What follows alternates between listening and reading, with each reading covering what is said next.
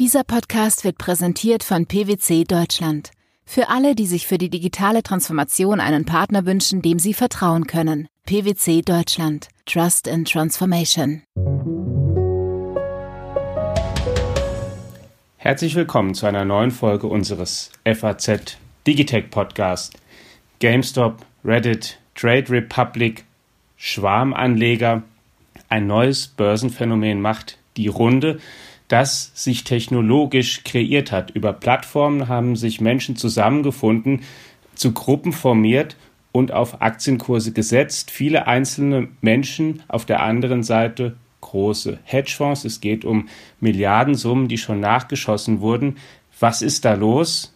Warum funktioniert das heute?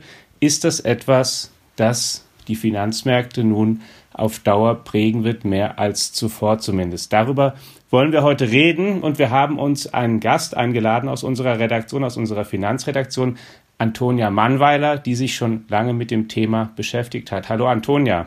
Hi Alex. Und ansonsten betreut sie ihr Stammteam, das Sie schon kennen. Mein Name ist Alexander Armbruster, ich bin Ressortleiter in der Wirtschaft und Carsten Knob, unser Herausgeber. Hallo Carsten, auch dir. Hallo ihr zwei. Schön, dass du dabei bist, liebe Antonia. Vielen Dank für die Einladung. Ja, Antonia, du musst uns noch mal erklären, was jetzt passiert ist. Diese Woche ist GameStop wieder in die Schlagzeilen gekommen plus 100 Prozent Kursplus an einem Tag, nachdem sich eigentlich das Ganze beruhigt hatte. Wenn man auf den Chart schaut, nochmal zur Erinnerung, GameStop ist ein, ein Videospielekette, der es gar nicht so gut geht wirtschaftlich. Die Aktie hat immer so um die 10 Dollar gekostet, dann ist sie im Januar mal bis auf 300 Dollar ungefähr gestiegen, dann eigentlich wieder runtergefallen auf so Höhen von 60 ähm, Dollar oder sowas und jetzt plötzlich in diesen Tagen wieder an einem plus 100 Prozent. Was ist da los?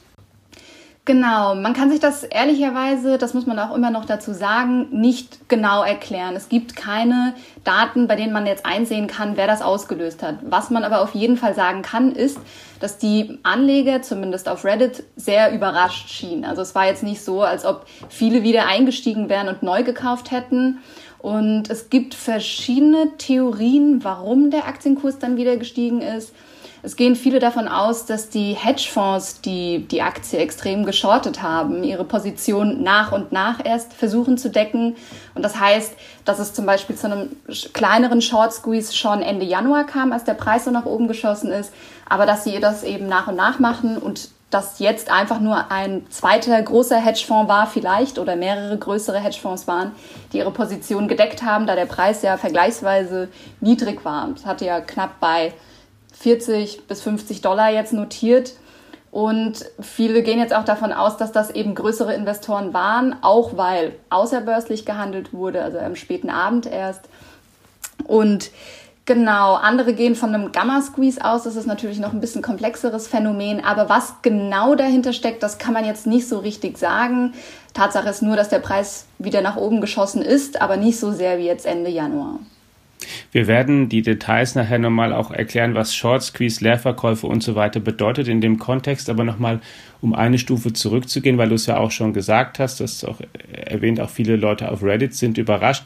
Kannst du nochmal sagen, wie sich dieses neue Phänomen zusammensetzt? Reddit ist also eine Plattform und da gibt es eine Untergruppe, die heißt Wall Street Bets.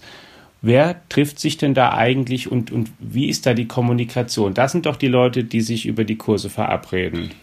Genau, wobei ich vorsichtig sein würde mit dem Wort verabreden. Das klingt immer so stark nach Marktmanipulation, aber wahr ist natürlich auch, dass es sowas schon sehr, sehr lange gibt, dass Leute sich untereinander austauschen, sich Aktientipps geben und das Internet ermöglicht natürlich eine viel breitere ja, ein viel breiteres Publikum, das man damit erreichen kann. Und ähm, Wall Street Bet gibt's schon sehr lange. Ähm, mittlerweile hat das Unterforum auf Reddit mehr als neun Millionen Nutzer und die meisten davon sind jetzt echt im, also im Zuge dieses Hypes dazugestoßen und dazugekommen.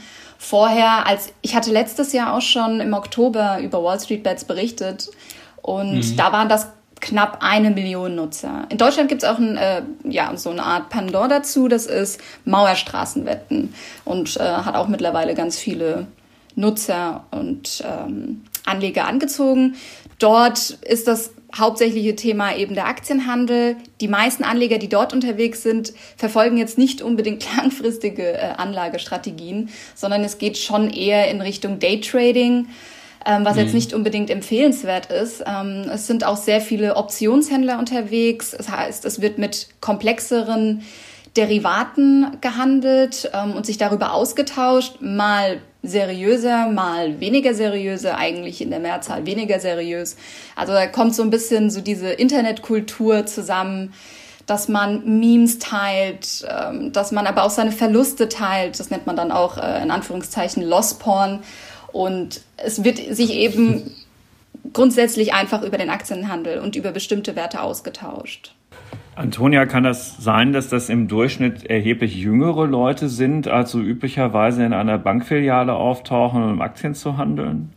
Genau, also das, wie du es schon richtig erkannt hast, es handelt sich hauptsächlich eher um jüngere Anleger, um eine neue Generation von Anleger, die natürlich auch so mit dem Internet und mit der ganzen Kultur groß geworden sind, ja. Das kann man schon sagen. Ja, und Carsten, du hast auch schon erzählt mal, wie du an das Thema kamst, denn das stand natürlich in der Zeitung, aber Stichwort jüngere Anleger, du hast auch noch auf ganz anderem Weg davon erfahren. Ja, das wurde in der Tat zuerst, lange bevor ich irgendwo was dazu gelesen hatte. Und ich, ich glaube, wir waren dann sogar, glaube ich, also ich meine, wir wären sogar die Ersten gewesen, wo Antonia dann also in, in ein längeres Stück darüber drin hatte. Aber eben noch davor äh, war es zu Hause ein großes Diskussionsthema, weil ähm, äh, also wenn man Kinder zu Hause hat, die in einem Alter sind, äh, wo sie halt eben gerade eben alles sowas machen können, ohne, weil sie eben volljährig geworden sind, ohne dass da noch die Eltern involviert sind, ähm, dann ist das wie ein Seismograph für solche Sachen.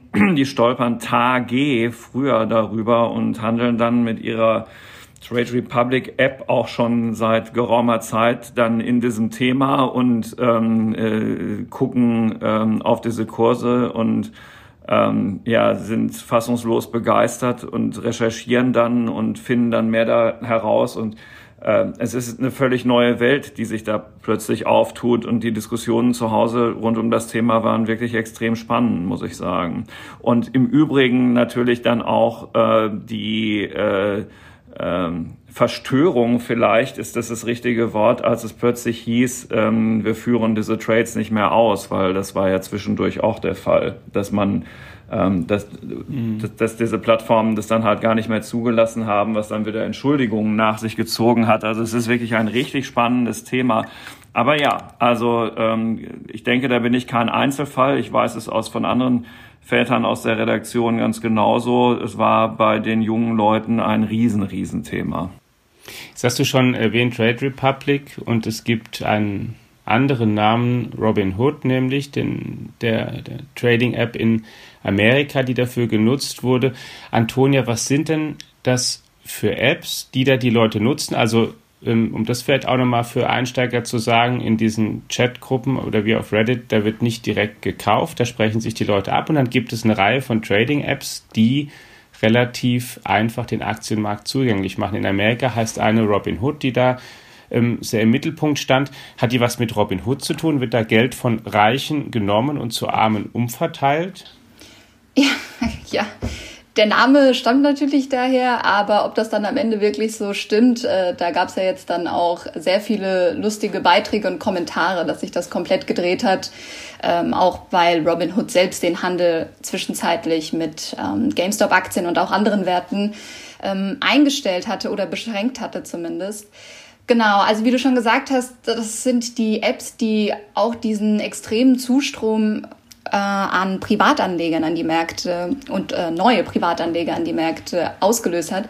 Und Robinhood war da ja eindeutig der Vorreiter oder beziehungsweise sie waren die ersten, die diesen in Anführungszeichen kostenlosen Handel eingeführt haben. In Amerika sind dann auch viele große nachgezogen, sei es jetzt Fidelity, Charles Schwab oder TD Ameritrade, also die wirklich großen ähm, Anbieter und Broker. Ähm, aber es gibt natürlich auch noch andere Neo-Broker wie Webull, Interactive Brokers, die einen großen Marktanteil in Amerika mittlerweile haben. In Deutschland äh, war der erste Anbieter, der das wirklich so in dem Stil auch gemacht hat, ähm, auch wie ihr schon gesagt habt, Trade Republic. Ähm, aber es gibt natürlich auch noch andere Neo-Broker wie ähm, zum Beispiel Just Trade oder eToro oder Scalable Capital auch teilweise. Und was die, diese Neo-Broker auszeichnet oder wirklich auch unterscheidet von diesen klassischen Anbietern oder vielleicht auch den Direktbanken, die lange ja als äh, die ja, Umwälzer im Markt galten, ist diese einfache Oberfläche, diese freundliche und einfache Benutzeroberfläche, dann auch dass keine Depotführungsgebühren fällig werden, was jetzt auch bei vielen anderen der Fall ist auch die Orderprovisionen sehr günstig sind oder keine mehr anfallen. Also man macht einfach den Handel mhm. so einfach wie möglich und so leicht wie möglich. Man macht ihn auch mobiler. Also die meisten dieser Apps sind wirklich Smartphone-Apps. In Deutschland hat man jetzt erkannt, dass viele auch gerne über den Desktop ähm, handeln. Das heißt, dass, äh, dass normale Webversionen auch angeboten werden. Ähm, aber lange waren das halt eben reine ähm, mobile Apps, genau, die genutzt wurden. Jetzt hast du gesagt schon gerade, ähm, kostenloser Handel oder viele Gebühren fallen da nicht an. Was kostet mich das aber dann, die App zu benutzen? Oder umgekehrt gefragt, womit verdienen die eigentlich ihr Geld dann? wenn sie gar keine Gebühren verlangen? Ja, das ist natürlich eine spannende Frage, um die sich auch eine große Debatte in Amerika jetzt dreht. Ähm, grundsätzlich ist es so, dass diese Neo-Broker natürlich auch äh, noch untereinander unterschiedliche Modelle anbieten. Da gibt es welche, die zum Beispiel pro Handel oder pro Trade ein Euro verlangen, also als Ausführungsgebühr. Dann gibt es andere, mhm. die eine Art Flatrate anbieten, wie zum Beispiel ähm, Scalable Capital. Da zahlt man im Monat einen bestimmten Betrag und kann aber so viel handeln, wie man will. Dann gibt es aber auch wenn man jetzt auf Direktbanken schaut, gibt es viele, die bestimmte ETFs oder den Handel mit ETFs und Sparplänen kostenlos anbieten. Das unterscheidet sich so ein bisschen, aber grundsätzlich ist der Handel natürlich extrem günstig geworden, also sehr, sehr günstig. Und wie die eigentlich ihr Geld verdienen, zumindest bei Robinhood ist das der Fall, ähm, dass die ihre Order-Flows äh, an, ver an verschiedene Marktteilnehmer verkaufen. Das war jetzt in Amerika, also besonders in Amerika der Fall bei Citadel Securities. Die führen als Market Maker knapp 40 Prozent äh, der Retail-Orders in ganz Amerika aus, was eine immense Nummer ist. Und dafür zahlen ja, sie die Broker. Das auch nicht 40 Prozent. Okay. Genau, das wurde, das, das wurde letzte Woche bei der Anhörung äh, von Ken Griffith gesagt, dem Chef von Citadel. Diese Zahl hat mich dann tatsächlich auch etwas überrascht. Aber es ist mhm. natürlich schon eine ordentliche Menge. Und die zahlen Robinhood dafür, dass sie die Order Flows an Citadel Securities schicken und Citadel Securities dann diese Orders ausführt. Das nennt man dann Payment for Order Flow. Ist gängige Praxis und auch der Grund dafür, dass die Gebühren so niedrig sind, ist aber nicht ganz unkritisch zu sehen. In Deutschland gibt es das auch, also auch Trade Republic nutzt das ähm, über, also deren primäre Einnahmequelle sind die sogenannten Rückvergütungen. Ähm, man zahlt ja eine Gebühr von 1 Euro pro Trade. Das sind diese, das ist, nennt sich Fremdkostenpauschale. Und das sind Zahlungen äh, an, also Zahlungen der Börsenbetreiber. Äh, Im Fall von Trade Republic ist das lang und schwarz an die Broker dafür, dass sie auf deren Handelsplätze handeln können. Und ähm, genau, das ist eigentlich bei sehr vielen Brokern der Fall. Zu Citadel habe ich noch eine Nachfrage, weil in dieser Anhörung ähm, in, in Amerika ging es ja auch dann darum, wurde es zum Thema, dass Citadel auch Hedgefonds äh, betreibt, die wiederum Leerverkäufe anwenden, was dann ja auch im Kontext dieser Debatte hochinteressant ist, weil äh, das ja auch zu einem Kampf gegen Hedgefonds ähm, stilisiert worden war, dieser, dieser Kursanstieg von GameStop. Genau. Also das, das ist tatsächlich auch ähm, eine sehr merkwürdige Beziehung, die dann jetzt auch äh, unter der Lupe war. Und zwar gibt es Citadel und Citadel äh, ist zum einen ein Hedgefonds, also es gibt einen Hedgefonds-Teil von Citadel und es gibt aber auch den Market Maker, Citadel Securities. Und der Hedgefonds Citadel hat Melvin Capital ja auch mit einer ziemlich großen Finanzspritze von knapp zwei Milliarden Dollar unterstützt oder unter die Arme gegriffen. Und Melvin Capital war einer der Hedgefonds, die sich wirklich die Finger verbrannt haben mit GameStop und die massiv mhm. die Aktie geschortet haben. Und dann, als der Handel auch eingestellt wurde teilweise ähm, oder beschränkt wurde, war, also war der Verdacht natürlich direkt, okay, die hängen irgendwie zusammen. Und das ist der Grund, warum der Handel eingeschränkt wurde, um Melvin Capital vor Verlusten zu schützen. Ich will ganz kurz hier noch einmal sortieren, gerade weil du jetzt schon gesagt hast, der Handel wurde eingeschränkt und die vor Verlusten zu, zu schützen. Da schließt sich nämlich auch der Kreis zu vorhin, als du schon mal von Short Squeeze und Leerverkäufen sprachst. Also ähm, offensichtlich, nach dem, was wir bisher wissen, haben ähm, einige Hedgefonds, einer davon Melvin, auf einen fallenden Kurs dieser GameStop-Aktien gesetzt mit großen Volumina und die Aktie leer verkauft. Und es gibt ja Zahlen, die die Runde machen, dass sogar das in einem Umfang von mehr als 100 Prozent ähm, der Marktkapitalisierung geschehen war. Also quasi auch im großen Umfang ungedeckte Leerverkäufe gewesen sind. Also die Leute ähm, leihen sich Aktien und verkaufen sie dann und versprechen demjenigen, dem sie, bei dem sie sie sich geliehen haben, dass sie ihm sie später zurückgeben und sie hoffen, dass der Kurs eben weiter fällt, weil dann brauchen sie, um sie wieder zu kaufen, weniger Geld und so machen sie halt einen Gewinn. Und irgendwie hat dann diese Community auf Wall Street Bets davon Wind gekriegt oder ist bekannt geworden, dass es diese Position gibt. Und dann haben die gesagt, ja, wenn die jetzt ähm, dann zurückkaufen müssen, dann müssen sie es ja in jedem Fall tun. Also kaufen wir jetzt so ein paar Aktien und wenn der Kurs eben dann steigt, machen wir sozusagen entsprechende Gewinne auf der anderen Seite. Deswegen kann man dann dazu, dass einmal die kleinen Schwarmanleger auf der einen Seite stehen und auf der anderen Seite diese Hedgefonds stehen, eben im Bild so ein bisschen so wie, wie David gegen Goliath, richtig? Ja, genau, so in etwa kann man es sagen.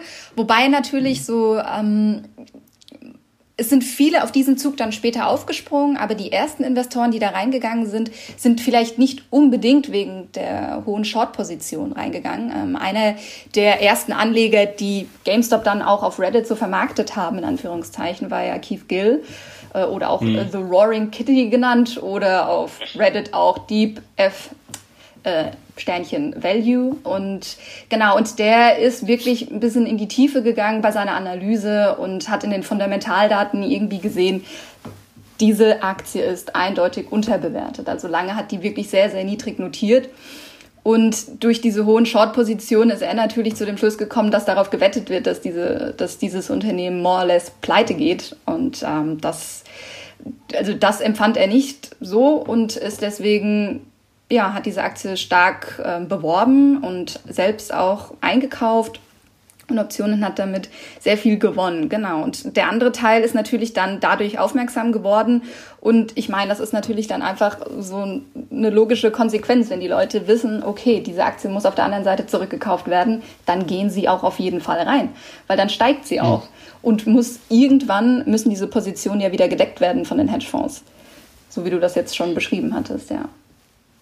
Carsten, wenn du dir das anhörst und dir dieses Phänomen mal betrachtest ähm, und es dir vor dem Hintergrund durchdenkst, dass du ja auch mal und ich auch mal gelernt haben, dass Sparen und Investieren eine wichtige Sache ist, privat oder auch auf unternehmerischer Ebene aber dass eine Investition auch was Langfristigeres ist, dass man dann Geld wo anlegt, dass dann eine Weile dauert, bis dann bestimmte Renditen sich etablieren, weil dann erst Gewinne erzielt werden. Man braucht zum Teil einen längeren Atem. Ähm, und jetzt siehst du, dass es gibt Leute wie Charlie Munger, der ist 97, der ist noch länger im Geschäft als ähm, wir beide und mit ganz anderen Summen, der das mit Pferdewetten verglichen hat. Wie nimmst du das denn wahr? Ist das was was, was dich fasziniert oder ist das eher, wo du sagst, das ist eigentlich Zockerei? Was soll das eigentlich? Hm. Ja, es ist natürlich eine Mischung zwischen diesen beiden Polen, weil beides ist ja wahr.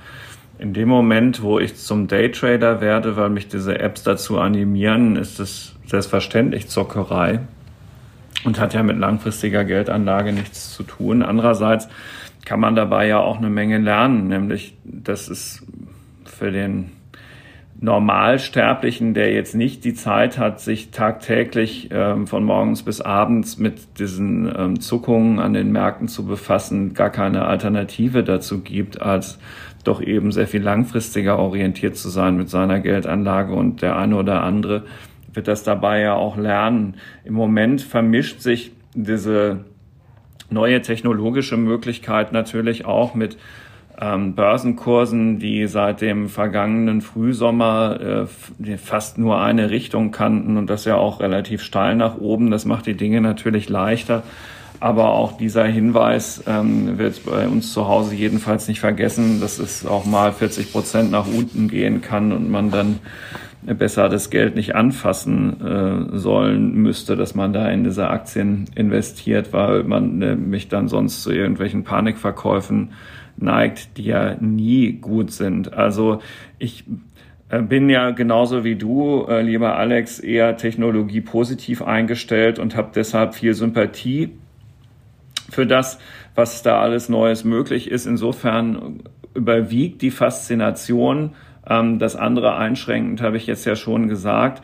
Ähm, was ich allerdings, äh, also das größte Störgefühl, das ich habe, ähm, und es ist nicht aus Mitleid gespeist, sondern wirklich, weil ich das ähm, für unfair halte und der Gesetzgeber irgendwas sich überlegen muss. Und ich meine jetzt eindeutig nicht, äh, dass diese neuen Plattformen totreguliert werden müssen, aber wenn du noch Kunde einer ganz normalen Bank bist ähm, und ähm, da aber auch nur einmal, ähm, äh, weiß ich nicht, deiner äh, dem Gefühl folgst, ach, da müsstest du jetzt aber vielleicht doch auch noch mal mit einem Berater drüber reden, ähm, was dort für ein Papierkrieg ausgelöst wird, was für absurde Unterlagen da unterschrieben werden müssen, was diese Banken wie die Deutsche oder die Commerzbank dafür Verwaltungsakte aufsetzen müssen, bevor ein Kunde dann ähm, sein Geld äh, anlegen kann, ist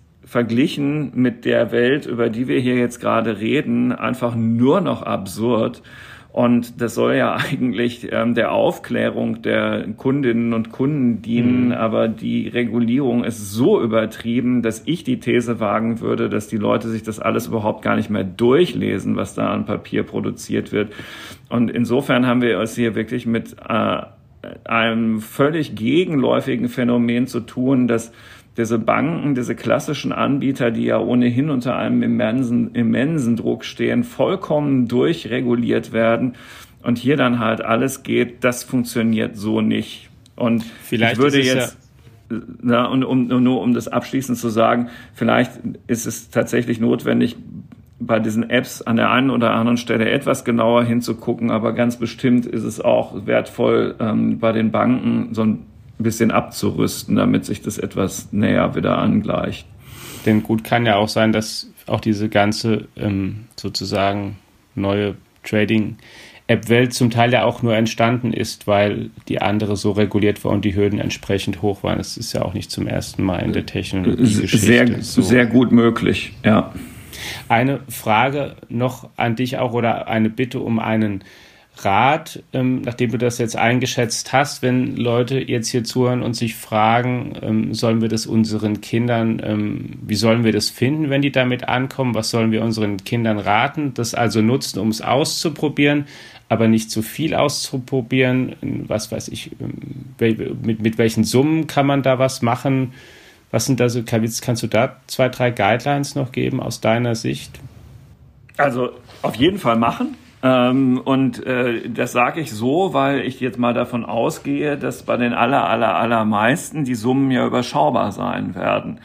Und weil es so ist, wie es Antonia beschrieben hat, kommst du da ja mit 100, 200, 300 Euro ähm, äh, tatsächlich in ein Handelsgeschäft rein, ähm, ohne dass da großartig äh, Gebühren anfallen. Und damit kann man ja mal rumspielen. Ne? Also damit dreht man ja noch nicht das ganz große Rad. Und ja, also wenn sich darüber ein Marktgefühl entwickelt, ein Interesse an den Unternehmen, an ihrer Performance, an den Aktien, dann ist es ja fein. Also ich, ähm, ich, ich weiß nicht, vielleicht gibt es dieses Phänomen ja in allen Familien, wo man so interessierte Kinder daran hat, könnte ich mir schon vorstellen. Also als mein Sohn in dem Fall mir vor mh, hm, eineinviertel Jahr gesagt hat, die New York Times Aktie ist äh, eine echt interessante Sache. Ähm, da habe ich angesichts meiner Erfahrungen mit äh, den Gewinn- und Verlustrechnungen von Medienunternehmen äh, ziemlich kräftig meine Augenbrauen hochgezogen, aber die Zuhörerinnen und Zuhörer können sich ja mal den Spaß machen, was in den vergangenen eineinhalb, eineinviertel Jahren mit der New York Times Aktie passiert ist. Und also da kann ich nur sagen, Mensch, wow, ähm, äh, à la Bonheur. Und ähm, ja, das kommt ja nur, wenn man über diese Apps anfängt, sich mit Unternehmen der Unternehmenswelt und Strategien zu beschäftigen und also das ist es ja allemal wert. Das wären mir sogar 100, 200 Euro Totalverlust wert, weil man im Leben dann insgesamt mehr davon hat. So wäre meine Sicht da drauf. Antonia, deine Sicht möchten wir auch noch natürlich hören, wie du das empfindest. Du hast jetzt viel darüber schon berichtet. Du hast was in diesen Foren unterwegs und hast ähm, wirklich mitbekommen, auch intensiver als wir, wie dort diskutiert wird, was dort gesprochen wird, wer dort unterwegs ist. Wie schätzt du denn dieses, dieses ähm, Phänomen ist vielleicht so hochgegriffen. Wie, wie, schätzt du es denn ein? Es gibt ja ähm, zum Teil Vorhersagen, die sagen jetzt, äh, das ist was ganz Grundstürzendes für die Finanzmärkte, ein, ein wirklich was, was Revolutionäres. Oder schätzt du es eher als etwas, als eine Mode ein, die sich auch wieder einpegelt? Mhm. Ähm, Ehrlicherweise, ich muss sagen, nein, ich sehe das nicht als Modeerscheinung, sondern wirklich etwas, das grundlegend die Aktienmärkte auch in Zukunft verändern könnte oder verändern wird aus meiner Sicht. Das liegt vor allem daran, dass der Zugang zum Aktienmarkt, also vor allem günstig zu handeln, Privatanlegern einfach sehr lange, viel zu lange eigentlich verwehrt gewesen ist. Und ich meine, im aktuellen Marktumfeld hat man eben nicht so wahnsinnig viele andere Alternativen. Deswegen finde ich es eigentlich eine sehr schöne Sache, dass jetzt der Zugang nicht nur erleichtert wird, sondern auch sehr viel günstiger wird, dass eben auch Privatanleger für eine langfristige Kapitalanlage eben diese Neo-Broker zum Beispiel nutzen können. Also das ist auf jeden Fall eine gute Entwicklung.